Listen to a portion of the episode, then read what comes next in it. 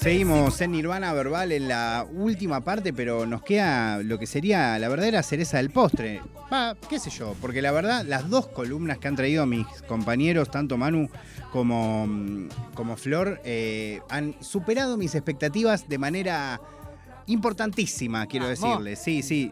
Muy, eh, o sea, quedé muy atravesado por la charla con Mecha. La sigo pensando ahora. Quedé muy atravesado también con eh, estas canciones, también con la columna, con la música que me queda por descubrir y también con que acabamos de, escribir- de ver que había un nivel de cita a Bon Dax and Harmony increíble. Tremendo, tremendo, ¿viste? Y eh, eh, no le prestamos tanta atención fuera del aire al segundo tema. No, la escuché, era muy US3 para mí. ¿Viste? Sí, para mí ese, ese disco te va a gustar, escuchalo a Gabriel ¿Sí? Pensador. Ok. No, no, a Gabriel Pensador lo conozco, Marcelo Guidó, sí. disco. Lo que me pasó siempre con el rap brasilero es que me costaba entrarle al rap más eh, politizado, como me pasó siempre, no porque tuviese un problema con la política, sino porque en general no... politizado. Muy me cuesta a veces encontrar gente que eh, hable de una manera poética, si se quiere, no sé, con, más artística, Brasil igual, ¿eh? más artística eh, sobre eso mismo. No sé, creo que Woz, ponele, es un gran ejemplo de alguien que baja un montón de data a nivel in- intelectual, a nivel línea, a nivel ideológico, pero un lado artístico diferente, no sé, más renovado. ¿sí? Que quizás no me pasa mm, con, no, no solo con el hip hop, eh, No, con no, otras claro. músicas también. Hay eh, mucho de esto que te decía de una etapa que se extendió bastante de como esta emulación a Public Enemy, que es una forma muy eh, lineal y como con una estructura muy eh, repetitiva. Amo a Public Enemy, quiero aclararlo, pero de, de la forma de, eh, de tener esos mensajes, ¿viste? Claro. Después empezó a extenderse un poquito, por eso te digo, este disco de Gabriel Pensador tiene todo eso que estás nombrando, todo lo que nombraste antes. Va, Sella vos bueno, mismo. Bueno, por favor, te la Gabriel. tiro. Gabriel. Vamos, Gaby.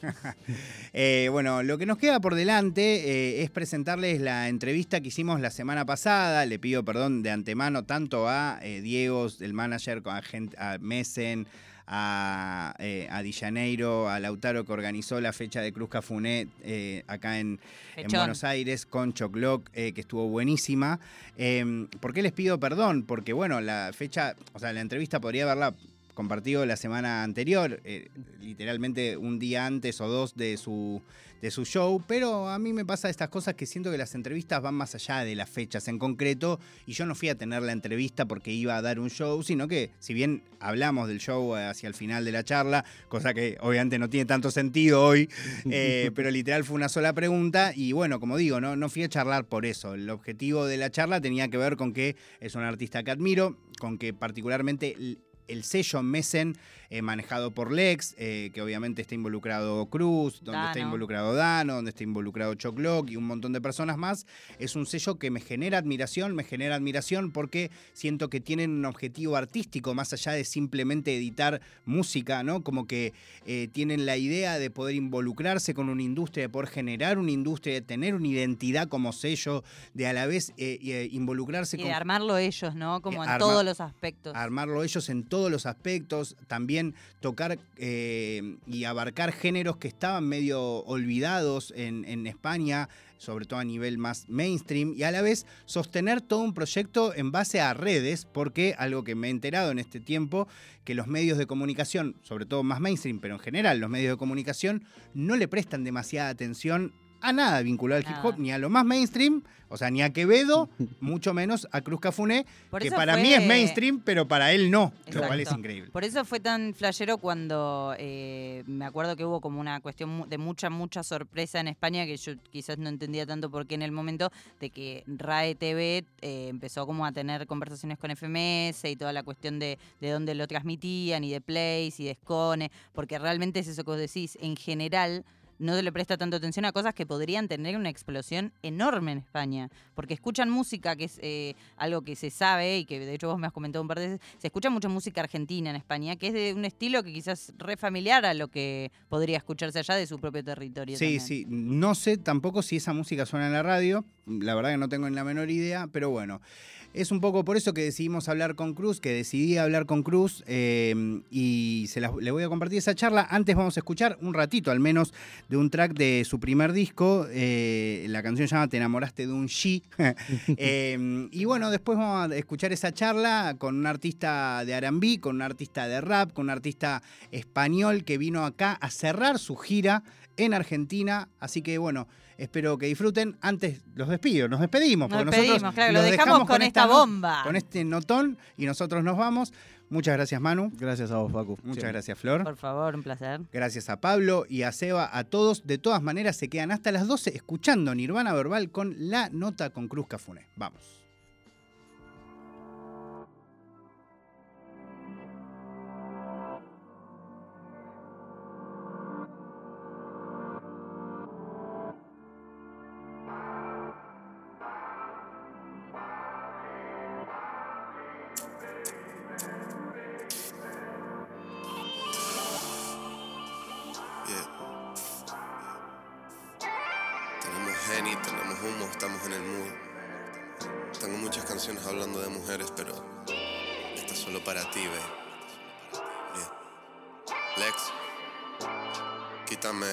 Chaca de las cadenas luego. Ahora solo hay silencio y la marca de tu labial en la colilla. Ruido de intermitentes y la lluvia golpeando la ventanilla. Si hablamos en futuro, peleamos por las cosas más sencillas. Pero es que no entiendes que lo que hago también es por ti.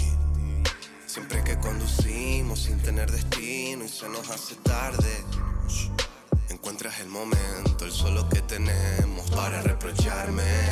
Que mis planes y prioridades son los únicos motivos que me separan de ti. ¿Acaso no es suficiente? No parece suficiente. Lo que para mí es todo, para ti no es suficiente. Fumando en el ático cuando te expones y cobras sentido. Y cobras sentido. Cuando hablas de tus miedos, de lo lindos que serían nuestros hijos. Serían nuestros hijos. Convenzas, mami, sabes que yo ya he elegido pero es que no entiendes que lo que hago también es por ti. Opinas que si fuera por los dos al menos yo te escucharía. Que no quieres visón, no quieres la mansión, no quieres joyería, ni que mis planes y prioridades sean los únicos motivos que me separen de ti. ¿Acaso no es suficiente? No parece suficiente. Cruz, gustazo poder encontrarte acá en Argentina. Encantado, eh, muchísimas gracias. Muy loco cuando empezás estas entrevistas como si no estuvieses hablando hace cinco segundos. Ya, bueno. bueno, contame en principio cómo eh, ¿cómo te pegan estos momentos de gira, de salir de tu zona más de confort? A la vez, eh, sé que los viajes es algo que ha marcado tu carrera, ponerle ese viaje iniciático a México, mm. fue importante para vos. Que, me interesa saber cómo es para vos irte de gira. Si es algo que disfrutás, algo que te pesa, ¿cómo lo vivís? Pues a mí actuar me, gusta el momento de estar en el escenario y, compartir y conectar con la gente. Eh, pero sí que es cierto que viajar y todo esto me, me da un poco más de, de hueva. Pero ayer me pasó que estábamos todos comiendo y digo, wow, estamos en, estamos en Buenos Aires comiéndonos un asado por rapear. Es muy loco esto, o sea, muy, gracias a Dios. No sé muy bien cómo pasó, pero gracias a Dios. Y fue como ese un momento de esto de lucidez de wow, increíble. Pero sí, eso, a veces es un tour, bueno, un poco cansado un poco cansado y, tiene un montón de cosas buenas, pero a mí realmente yo soy un... A mí me encanta estar en el estudio y haciendo música, y, entonces pues eso, de tour, a lo mejor no tienes tanto tiempo para hacer eso, pero, pero pues, joder, muy contento, muy feliz, primera vez que, que vengo aquí a Buenos Aires, eh, bueno, Argentina, mañana vamos a Chile también, y todo pues por la música, entonces pues todavía mm, estoy un poco acostumbrado.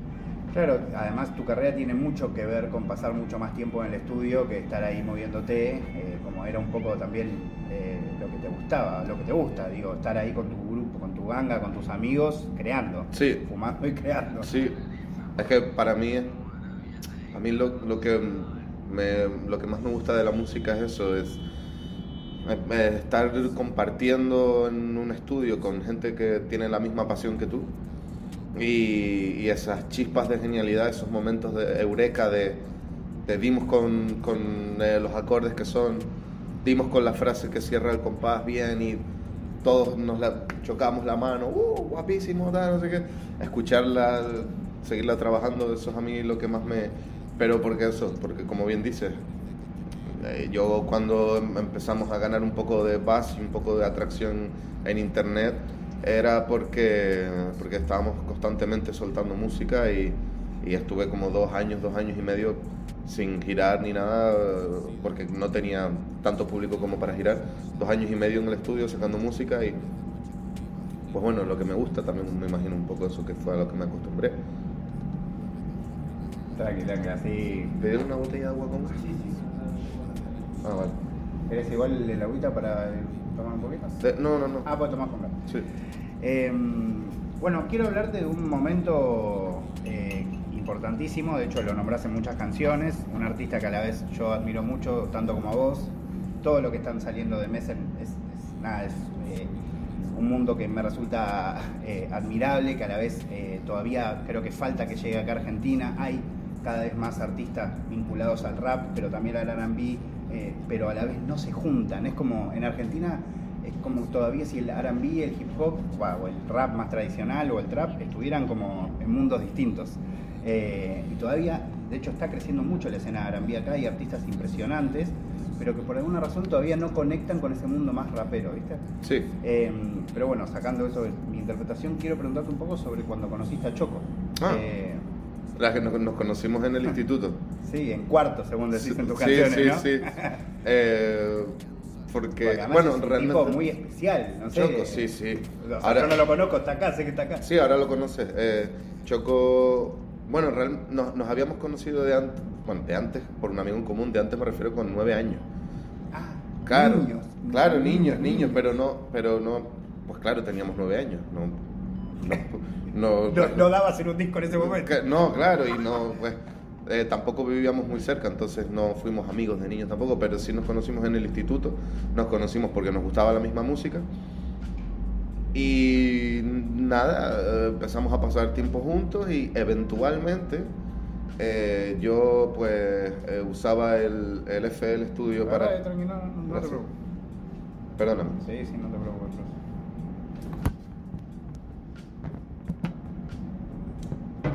Estaba seco. Em, eventualmente eh, fue que empezamos a hacer música porque yo usaba el programa el FL Studio para hacerme los beats porque eh, no tenía dinero para comprar beats y no quería usarlos de internet. Entonces yo le enseñé a usar a él el, el programa y su primer, su primer beat fue como mil veces mejor que cualquiera de los que yo hubiera hecho. Entonces le dije, vale, me vas a hacer las bases. Me dijo, vale. Y hasta él, él le gustaba la música, él estudió guitarra. Ahí tenía otro alter ego él, ¿no? Eh, no, no, no, Ah, todavía, ahí no tenía No todavía. tenía nombre. No, no, no, porque a él, él estudiaba música y le encantaba la música, le encantaba, bueno, un montón de, de- le gustaba el rap, obvio, pero escuchaba también rock, escuchaba indie, escuchaba un montón de cosas. Entonces fue como, no sé, empezamos a, teníamos 15 años, era como por jugar, por probar cosas y por jugar, simplemente. Y pues hasta aquí, fue creciendo, fue creciendo un poco pues todo, nuestra amistad y el amor que sentíamos por la creación musical y ya estamos en Buenos Aires, juntos. No, y a la, a la vez hay algo muy de eso de los chicos quebrados consiguiendo dinero, ¿no? Como hay como algo muy lindo, ¿no? De juntarte con un amigo y a la vez apostar a algo que me imagino que en ese momento tenía, no tenía el sentido que tiene hoy. No.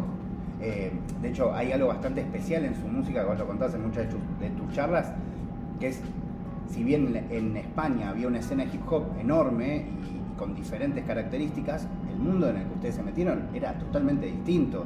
Las letras, los beats, la manera en la que abordaban esas músicas, era como jugar eh, a, otra cosa, aunque sea el mismo género. Sí, exacto. es que era, no sé, la música que nos gustaba a nosotros de Estados Unidos, eh, pues, como le dicen los... Sí, Casey and Show Show. No, o como más... Más viejo. No, no, no, no. Bueno, también nos, nos gustaba la música vieja, pero estábamos escuchando en, esa época, pues, como le dicen los gringos, contemporary music, o sea, el, Billboard normal y en el Billboard normal en esa época, pues Beyoncé acababa de sacar un tema de trap con Jay-Z, el de, no me acuerdo cómo se llama, el de Surfboard. Surfboard, ni, exacto. Y era como que, claro, ya estaba Esa base es una locura. Claro, ya estaba transicionando el, el sonido del trap más más estricto, por así decirlo, a la música mainstream estadounidense y nosotros estábamos escuchando eso y nosotros empezamos a hacer eso. Eh, obviamente no éramos ni unos genios ni unos iluminados, había más gente haciéndolo. Eh, nuestra misma isla, Michael de la Calle, estaba también haciendo RB con beats de ese estilo. Que tienen un temón, de hecho, que es increíble. Muchas gracias. Y ah, bueno, había más propuestas, obviamente antes de nosotros trap más trap, trap, trap de la mata estaba eh, este, pues Kefta Boys, eh, que luego se convirtieron en Purgan. Eh, estaba, bueno, luego en Latinoamérica también este, Fuerte Billete, a nosotros también nos influenció mucho. Um, y eran propuestas que estaban antes que nosotros. entonces, yo estaba como una etapa de mi vida un poco así, un poco en crisis, Choco también eh, Glenn y Joan, que son los otros dos integrantes del colectivo también, y dijimos, bueno, vamos a hacer la música que nos gusta, vamos a sacarla, vamos a apostar por esto. Si funciona, bien. Si no funciona, también bien. Pero no queremos llegar a los 50 años y pensar, ah, nunca lo intentamos. También porque ahora, eh, ahora, ¿cómo decirlo? Hay una infraestructura, hay managers, hay abogados, hay bookers, hay... hay público. Hay exacto, y puedes hacer dinero. Em, en esa época no estábamos nada claro. Incluso ustedes también apuestan eh, como hacer videos, creo que era semanalmente, ¿no? Que sacaban mm. videos todos los jueves o alguna cosa así. Sí, exacto. Que a la vez era una, o sea, era una locura, porque eran músicos comportándose como youtubers, pero a la vez eso, esperando como que me imagino, establecer un público, llegar a alguien, ¿no? Sí, era como, antes, nosotros antes de sacar música estuvimos un año haciéndola. Eh, para, pues, para, o sea, es imposible producir, escribir, mezclar y mezclar y masterizar, como nosotros mezclábamos y masterizábamos en ese momento una canción semanal y hacerle un vídeo y editarlo, no hay... Bueno, puedes hacerlo si solo te dedicas a eso.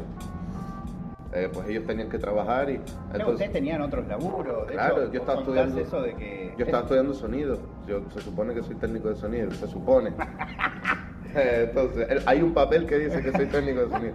Entonces... Hay alguien que lo avala. Exacto. Tiene yo la culpa en Exacto. El, el, servicio...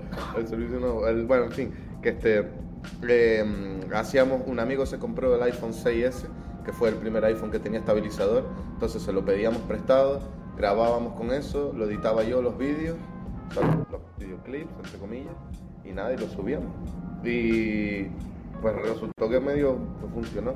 De hecho, eh, uno de los chicos del grupo dijo, empezamos a sacar música en abril del 16 y dijo, si cuando termine el año no tenemos 100.000 visitas sumando todas las visitas de todos los vídeos del canal, yo lo dejo. Y le dijimos, vale. Pues cuando terminó el año teníamos un millón y pico y sí, sí. Y teníamos como 60 mil, 70 mil suscriptores en YouTube, algo así. Y pues... ¿Y vos lográs interpretar, sé que es algo que, a, todo tu grupo como que les interesa analizar el mercado, la industria, los ciclos de la música, ¿no? Como, ¿qué es lo que está pasando ahora con el hip hop en español, sobre todo en España y en, y en Argentina, que creo que es ahí como están, bueno, en Puerto Rico claramente, eh, sosteniendo, ¿no? Como algo distinto y no que de repente era como lo más marginal o lo un poco lo que quedaba fuera y hoy parece que en algunos casos es el mainstream y en otros casos está muy cerquita del mainstream. O sea, es algo realmente muy popular, eh, como en un país, como puede ser Tangana, que en su momento también hacía una música relativamente similar a la que hace hoy, con otras características, por ahí con menos reminiscencias a los folclores de sus países, todo, pero, pero a la vez era Tangana, digo, increíblemente eso fue modificándose y hoy ocupan otro lugar, ¿no? Sí, sea, pero no entiendo cuál es un poco la pregunta. Por, ¿cómo ¿Por qué sentís que ocuparon ese lugar protagónico de repente? Todo este ustedes, digamos, tanto vos, Choco, Ah. están como que son gente que yo al menos los asocio musicalmente, ¿entendés? Aunque estén en lugares distintos. Sí, pues. Pues no, es que yo nunca. ¿Cómo explicarlo? Mm, yo no sé, yo con el grupo tampoco sentí. eh, o al menos desde dentro, ese lugar protagónico del que habla. Ahí va. Claro, Y- es algo que por ahí sentimos de acá y en realidad ya por ahí no te daban tanta, tanta Sí, atención, sobre todo sí, los medios. o- ¿no? o- sí, era un poco lo que sentía yo, incluso ahora, a día de hoy, yo, o sea, yo, yo, yo tengo, yo tengo planes, yo tengo sueños, yo tengo unas pretensiones, yo quiero llegar muchísimo más lejos de lo que, de lo que he llegado hasta ahora, y quiero, quiero que, que quiero que cuando yo deje de rapear, que no sé cuándo será, eh, quiero que en las reuniones de amigos y en las barberías y en las barras de los bares se hable de quiénes son los mejores en español rapeando. Y se nombre a este, a este y al otro y se me nombre a mí. Y hay un debate encarnizado entre cuatro amigos de, no, porque Cruz Cafún es mejor que el que dices tú. Y entonces yo a día de hoy, joder, sí, claro, se me tiene en cuenta, pero todavía no es el punto en el que estoy conforme, por así decirlo. Bueno, es muy loco también la, la diferencia de punto de vista, ¿no? Me ha pasado también poner charlando con Dano que yo le hablaba de cosas que por ahí para nosotros de acá se veían con una magnitud distinta, quizás más grande, y, y que de repente, incluso de medios de comunicación, me acuerdo cuando Dano me dijo, mira, acá no, no hay medios de hip hop o, o hay pocos eh, espacios para tener ese tipo de debates, y acá cada vez, por ejemplo, están creciendo más, pero es cierto que, que por ahí no- en los medios tradicionales de comunicación no es algo que esté instalado, no es algo de lo que se hable tan habitualmente. No, no, no. ¿En España? Sí. No, En absoluto. no, no, cero, cero, cero, cero. cero. Inclusive ahora. sea, Inclusive ahora. De hecho, eh, yo, yo mm, me vuela la cabeza porque en Argentina todo el mundo escucha la radio y hay, y hay música, hay rap y trap y R&B en la radio. En España no. mirá, incluso ahora, vuelvo Incluso a preguntar. ahora, O sea, incluso ahora. Con Quevedo teniendo una. No sé muy bien cómo es. Yo le he preguntado a, a, a- bueno, eso, a R o a gente que conozco en labels en España y me han dado una explicación de por qué no suena esto en la radio, pero eh, no sé, para mí no tiene mucho sentido. No sé, no ocurre. Y es básicamente las redes lo que impulsa toda- todo este nuevo, estos nuevos movimientos. Sí, redes y servicios de streaming. Eh, o sea, eso, eh, pues Spotify, Amazon Music, todo esto. Eh, ¿Y cómo, cómo está hoy eh, la, la escena esta de, de- de- de- no sé, cómo, porque hay como muchos nuevos géneros además, ¿no? Está el plug and be, el como, hay todos muchos, ¿no? ¿Cómo, eh, al menos cómo se sienten hoy? Eh, o sea, vos sentís que estás experimentando con, poner con el plug and be, con, eh, con esos nuevos géneros, o por ahí es lo que estás escuchando pero todavía no haciendo. Sí, bueno, yo cuando escucho, bueno, cuando me descubren algo nuevo y me gusta, quiero probar a hacerlo. Quiero probar a ver qué tal, no sé, a ver cómo es, a ver cómo me siento haciéndolo, a ver eh, qué, este sonido que me permite hacer, qué otros sonidos no. Y no sé, el- cuando yo descubrí el drill eh, en un viaje a Londres hace cuatro años o así, fue cuando dije, hostia, qué guapo, puedo hacer esto en español, puedo hacer, puedo hacer eso en español. Y hice como tres, cuatro demos y al final solo salió una y no creo que salgan más. Pero no sé, por probar, por divertirme, por, y lo he hecho con más subgénero. Eh, pero luego a la hora de, necesito escribir, necesito contar algo, necesito sacar algo, o, quiero...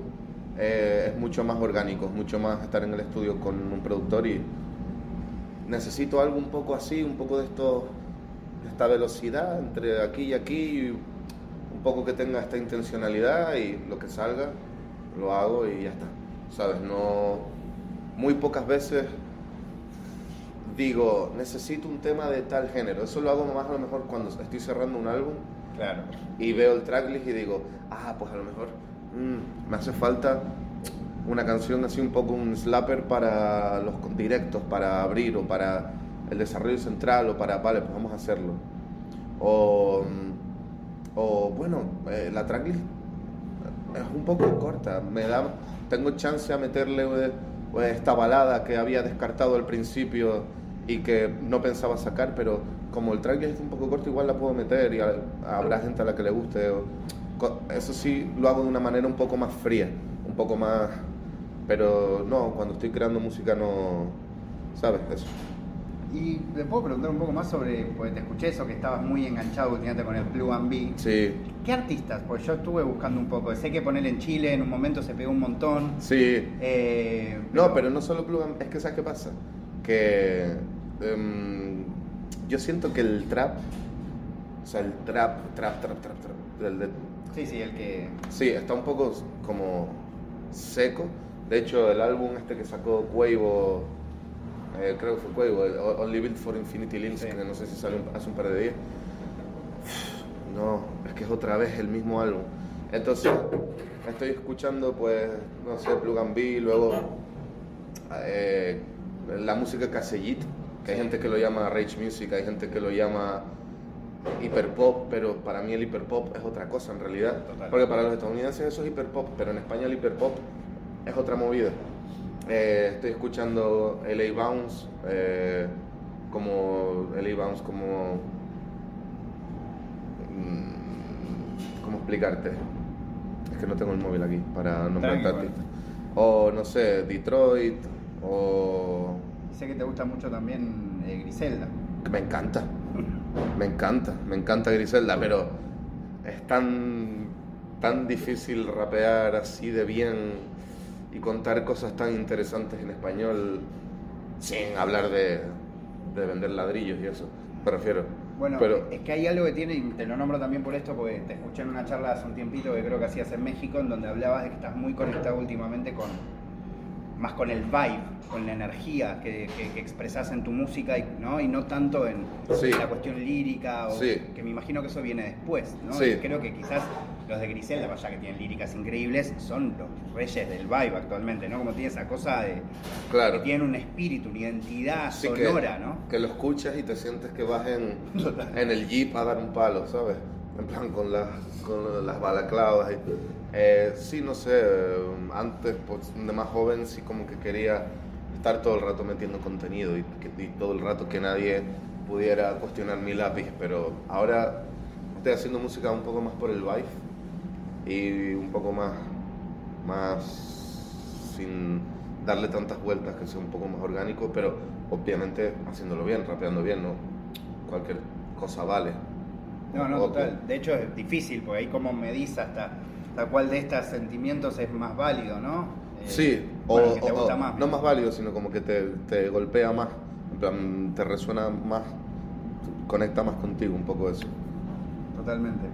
Bueno, hay una, eh, en es- creo que en esa misma entrevista de la que estoy hablando, que es una que te hicieron en México hace, un- hace no mucho tiempo, eh, al menos acá llegó como, como una declaración tuya que se viralizó bastante, no sé si tenés idea que esto pasó, trascendió Mm. México, eso, que es en donde hablas del tema del entretenimiento y la música.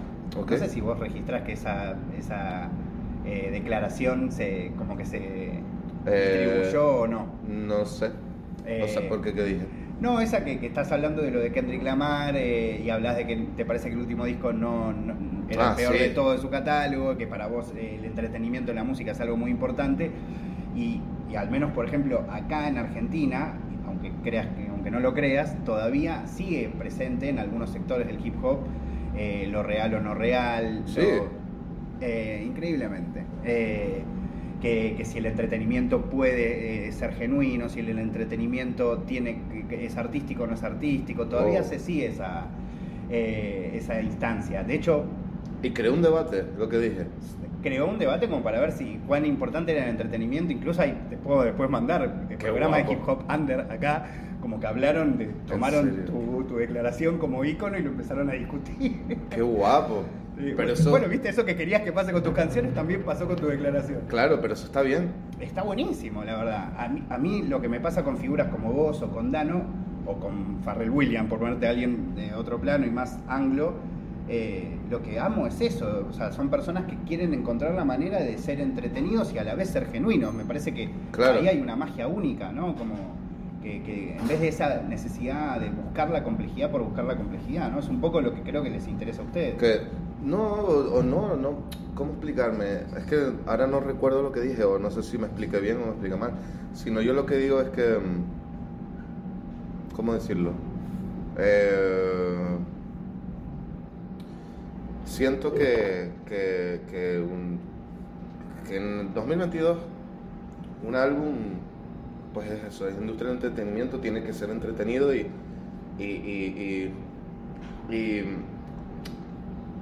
un álbum de Future de 22 temas de trap, todos iguales, para mí no es entretenido, pero un álbum de quien sea, no vamos a nombrar a... Un licuado. no, vamos- no vamos a nombrar a Kendrick, pero de quien sea, de 22 temas, súper artísticos, para mí no es entretenido. Eh, súper artístico me refiero artsy, como una Sí, palabra... un poco- sí, como claro. elevado, ¿no? Sí, para mí un álbum tiene que tener un, pues es un pacing eh, en el sentido de un ritmo, un... Pero pasa lo mismo con las películas, quiero decir, a mí no me gusta una película de Michael Bay de 90 minutos de todo explosiones y tiros, pero tampoco me gusta una película de, de Gaspar Noé, de planos raros de- y contando cosas súper profundas. Quiero como algo un poco en medio. Y eso es muy difícil de hacer, muy difícil hacerlo bien.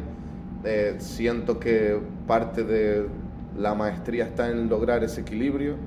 Siento que si no eres, si no te vas a ninguno de los dos extremos, si no te vas al rollo pedante y tampoco te vas al rollo más palomitero, puedes encontrar un producto interesante y que le haga apil a muchas personas distintas de diferentes backgrounds y que en ese espacio, en ese hueco, aún así puedes crear arte y puedes tocar a las personas con lo que tú quieres transmitir o lo que tú quieres contar o puedes hacer, en el caso de la música, aún así puedes hacer música linda, preciosa, acordes bonitos, eh, armonías distintas, disonantes, puedes rapear bien o puedes a lo mejor hacer un interludio solamente, no sé, gritando sobre una base de... de bachata. Sí, lo que sea. Entonces, O una base de free jazz. Bueno, eh, Tu Pimpa Butterfly. No, es elevadísimo para mí y a la vez es re entretenido. claro, para mí To Pimp a Butterfly es un 10 de 10. Para mí Good Kid, Mad City es un 10 de 10. Eh, claro, no sé. Em, no pasa nada por decir que, que no te gusta un álbum o que no te gusta un no. No, no, por supuesto. Y si puedes explicar el por qué, tampoco. ¿Qué otros artistas sentís que, que logran, eh, tanto en español o en inglés, esa mancomunión, esa unión de tener de los dos mundos, ser un poco artístico y a la vez lograr ese nivel de entretenimiento? Wow. O que a vos te inspiran mucho, ¿no? No sé. Yo lo nombré a Farrell porque para mí su, su figura y su aparición en el mundo del hip hop fue importantísima por eso, como él, él lograba meterse a producirle un tema a Britney y que dentro de esa producción eh, hubiese para mí más revolución sonora que en un tema de jazz, de, no sé, de una banda Claro. haciendo free jazz. ¿no? Pues para mí Motomami es un poco eso. Motomami es una propuesta muy, muy interesante, trae a la mesa cosas nuevas y está muy bien hecho y hay músicos muy talentosos detrás, pero al mismo tiempo es muy entretenido. Y eh, es un álbum en el que tienes cabida a, a balada y a reggaetón y a... Para mí Motomami representa un poco eso, lo que a mí me gusta, lo que yo busco en un álbum o lo que yo busco en, en un libro o en una película o, o no sé, ¿quién más? Kendrick, eh, estoy pensando. Mm, mm, mm. Por ejemplo, eh, nada, iba a poner un ejemplo bastante malo. ¿Cuál? Quiero saber. Eh, No, no, no. Iba a poner un ejemplo bastante malo. Vale, por ejemplo, eh, aunque, aunque cada película que saca recibe un montón de críticas, para mí Christopher Nolan es un poco... eh, te voy a hacer una película de, de James Bond eh, con viajes en el tiempo para darle un twist un poco más interesante, pero al mismo tiempo exploramos el tal cosa. Y te lo pasas bien, es entretenido, hay escenas de acción, hay... Puedes criticar Tenet por mil movidas, vale, está bien, puedes criticar Interestelar por mil movidas, obviamente, pero es un poco ese intento de, para mí, no sé, creo que podría ser un buen ejemplo. Me encanta. Quiero preguntarte un poco, no, no te quiero sacar mucho más tiempo, pero eh, sobre la aparición de Messen, ¿no? De la misma manera que fue importante conocerlo a Choco de tan chiquito, me imagino que cuando aparece el ex, eh, con todo lo que significa y, bueno, todo ese proyecto, ¿no? Que, que después tiene un montón de implicancias, debe haber sido importante también. Sí, claro. O sea, eh, la verdad que, o sea, Mecen es el esfuerzo de del ex y bueno y de los implicados. Yo lo poquito que he aportado, ¿no? A remar al barco y a, hacer, y a sumar, pero sobre todo el esfuerzo del ex por hacer un label que se implique con los artistas, eh, que, mm, en los que los artistas tengan buenas condiciones, en los que tengan el campo para hacer lo que ellos quieran, eh, donde lo que prima es la familia y eh, creo que, no sé, se aleja mucho del modelo de sello que, con el que pueda, incluso de sello independiente, con el que puedas, en el que puedas pensar, porque es como, no sé, siento que es como ese mismo sentimiento que yo experimentaba con 15 años haciendo música con Choco en un cuarto, llevado a, vamos a profesionalizar esto y hacerlo con dinero. Mm, Es, lo importante es estar todos bien, estar todos juntos, compartir esta pasión y hacerlo bien y poner fuera la mejor, el mejor producto posible, la, la mejor música posible, el mejor vídeo posible, las mejores fotos, la mejor portada. eh, coger ese sentimiento que tenías con 12, 13, 14 años escuchando rap, llevarlo a, a ma- materializarlo, llevarlo a, a término. Decir, proponemos esto y, y lo hacemos lo mejor posible y sin alejarnos de nosotros, sin imitarnos y sin dejar de lado a la gente a la que queremos. Eh, me imagino que debe ser muy eh, contenedor a la vez, ¿no? Como artista, formar parte de un sello así, que, le que, le- va, que les importen a ustedes más allá de eso, a nivel familiar o Sí. sentimental, ¿no? Eh, quiero también preguntarte un poco sobre la escena de mi país. Eh, ¿Cuánto conoces? ¿Cuánto estás conectado? Si hay algún artista que te guste mucho o con quien te gustaría colaborar. Si es algo que se pregunta mucho, pero a la vez en estos años la escena argentina realmente creció incluso mucho más eh, de lo que nosotros esperábamos. Claro, pues, mm, o sea, yo lo que me gusta de la escena argentina es la escena es, pues, de, de trap rap. Eh, obviamente, em, toda la, no, al menos desde fuera, no sé si aquí es lo mismo, lo que yo llamo como la, entre comillas, primera generación, Duki, Kea, Neo, Easy, todo esto. Eh, ahora me gusta mucho, pues eso, Taichu, Chita. eh, Bueno, Chita, tremendo. Sí, buenísimo. Pero, por ejemplo, Choco, me, Choco sí está muy metido en, en- como en la música más, más mainstream de aquí de Argentina, que yo no tengo tanta idea. Eh, por ejemplo, no sé, Emilia. Claro. eh, yo na- me la enseñó Choco hace como un par de días porque no es una música que yo escuche muy a menudo, por ejemplo. Eh, pero lo que me, me gusta de la escena de aquí, que a lo mejor es una percepción mía, no sé si es, es de- si es algo que ocurra aquí, Sí. es como que todo el mundo se apoya un montón y todo el mundo se, se, se las dan entre ellos y están constantemente colaborando. Eh, salió hace poco un tema que era Kazu y quién más y otras dos chicas puede ser que tiene un challenge en TikTok que se fue viral también. Sí, sí, pues es algo muy común de acá de la escena de hacer muchas colaboraciones. Claro, y, y, eso en España no se vive de la misma manera. no. ¿Pero porque no se juntan o hay diferentes maneras de ver eh, Yo me, ¿Se entiende mi pregunta? Como... Sí, pero yo me junto con todo el mundo. Si me gusta tu música, nos vamos a juntar. Fin.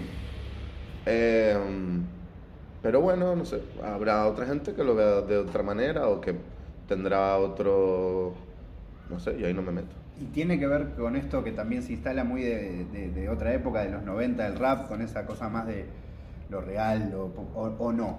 Porque vos siempre decís, a la vez aparece esa voz, vos le hablás a esos raperos muchas veces en tus letras, a esos raperos de otra época que tienen esa concepción, que siguen considerando... No, no creo, no creo porque